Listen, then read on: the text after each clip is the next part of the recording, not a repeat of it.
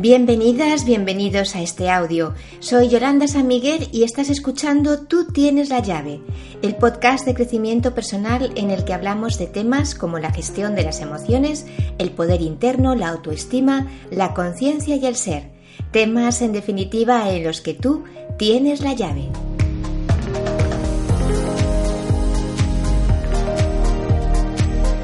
En este espacio abierto a la reflexión, hoy vamos a dar ocho claves para cómo sanar las heridas del pasado.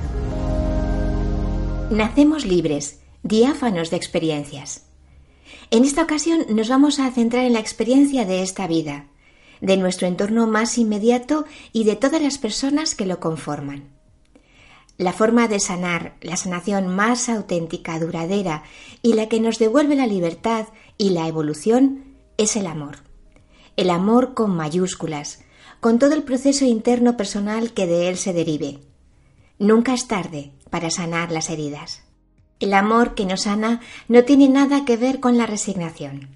Se trata de integrar la sabiduría que hay en la toma de nuestras decisiones, las que sean, ya se trate de quedarnos o de marcharnos, pero siempre aprendiendo y descifrando el mensaje que la vida nos da, aceptándola, creciendo con ella para convertirnos así en seres resilientes y no en víctimas de las circunstancias. La decisión final es entre el camino del guerrero o el camino del victimismo. El guerrero siente el dolor. La víctima sufre y transita en el sufrimiento.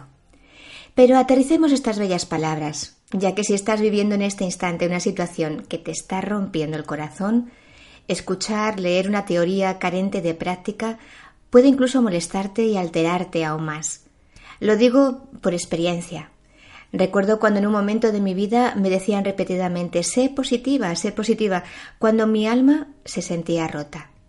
En esas circunstancias, esas palabras me creaban mayor angustia y desesperación. Yo decía, sí, ya es muy fácil decirlo, ¿no? Pero ¿cómo lo hago? Las palabras que parten de una buena intención, pero detrás de las cuales no hay una comprensión profunda, una empatía verdadera, no dan fruto. Ahora esto igual te va a inquietar, pero me lo dije a mí misma y me lo sigo diciendo. ¿Cómo que cómo se hace? Haciéndolo. ¿Que cómo se empieza el camino? Andando. ¿Que cómo se llega? Dando el primer paso. Y ahora viene el sí, ya lo sé, el no puedo, no tengo energía, no sé hacerlo, etc. Aquí hemos llegado al kit de la cuestión. Y te pregunto, ¿no puedes? ¿No estás dispuesto todavía? Sé honesto, sé honesta y respóndete. ¿Estás cómodo nadando en esta situación? ¿Te hundes más en el fango a medida que tu herida cobra más peso? ¿Puede pasar que aún no tienes suficiente con este sufrimiento? ¿Has de estar sumergido más tiempo sin aire para darte cuenta? Si sientes dolor, permite que te traspase. Llora, grita el dolor, pero no lo conviertas en sufrimiento. El hecho de sufrirlo es dejar que la herida permanezca abierta y no permitir que se cure y cicatrice. Sufrir se puede convertir en un tipo de muerte en vida. Sé honesto y honesta y sigue respondiéndote. Quizás has pensado en vengarte. Tal vez ya lo has hecho. Entonces viene la siguiente pregunta. ¿Han pasado los suficientes años para que puedas valorar lo que has ganado y lo que has perdido por el camino de la ira? Como decía al principio, las heridas se sanan con amor. Esto es válido tanto para las heridas recientes como para las antiguas. Y esta elección es para guerreros. No estoy hablando de un amor blandengue, sino de un amor que requiere coraje y valentía. No contra nadie ni contra uno mismo. Se trata sencillamente de que remes a tu favor. Si has conseguido realizar la introspección indicada, recurso que utilizo en mi consulta, y has respondido a las preguntas anteriores, y algo en ti te dice, quiero hacerlo de otra forma. Sé que puedo explorar otra actitud diferente que conocía, pero que no sabía cómo llevarla a cabo en mi vida. Adelante, vamos a ello y apunta e integra los pasos que vas a dar. En el caso de que estés en este momento experimentando un conflicto que te esté afectando y, y dañando interiormente, vamos a dar cuatro pasos. Primer paso. Dale la vuelta. Piensa que un conflicto, una crisis, es una oportunidad. Nunca es un problema infranqueable. El segundo paso. Mantén una actitud consciente. Observa la situación como si de una película externa se tratara. Pon un escenario virtual y observa a los personajes, y tú entre ellos. Observa y escucha lo que ves y sientes. Tercer paso. Es hora de parar. Sí, te duele, sientes ira, estás molesta, apesadumbrada. Llora, grita y desahógate contigo mismo. No envíes lanzas a diestro y siniestro en el fragor de la batalla. Párate solo y siente cómo respiras. Incluso puedes salir a correr o a caminar. Cuarto paso. Reflexión y sabia decisión. Es el momento de comunicarte, siempre con respeto hacia ti mismo, hacia ti misma y hacia los demás. Si recibes comprensión, bien, y si no, será el instante en que tu decisión será tomada desde la conciencia y la bondad de tu corazón. Ahora dirás, esto es para supermujeres y superhombres. Bueno, es para los seres humanos que tienen la voluntad de desarrollarse y evolucionar. No esperar nada de nadie es el signo del ser realmente rico.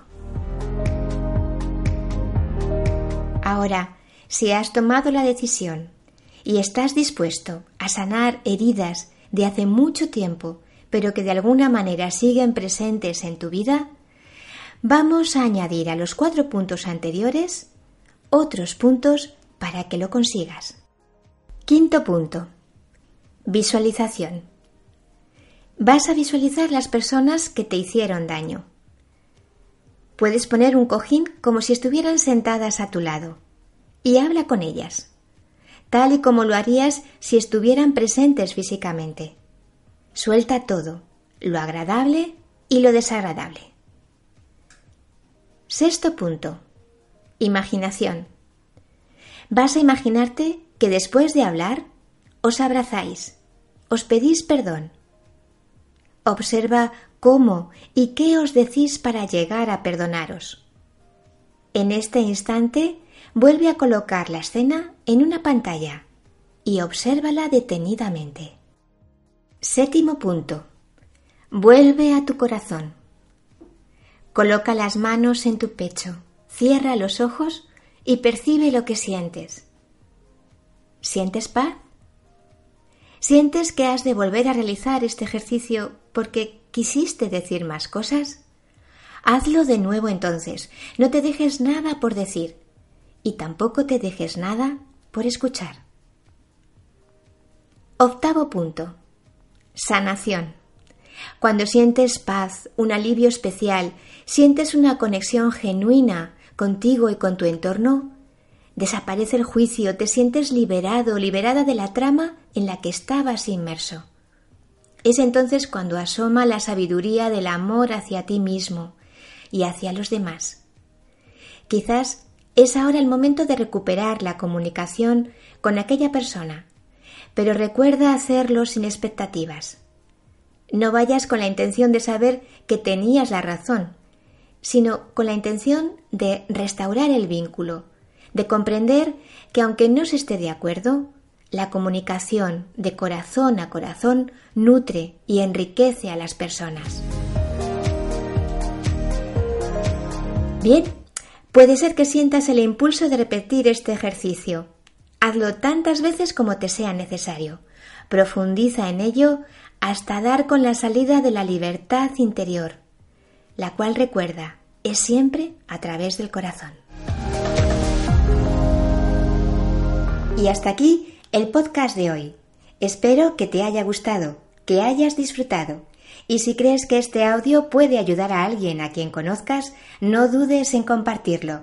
Recuerda que si tienes cualquier duda me puedes encontrar en yolandasamiguel.com. Estaré encantada de responderte. Muchas gracias por escucharme y hasta la semana que viene.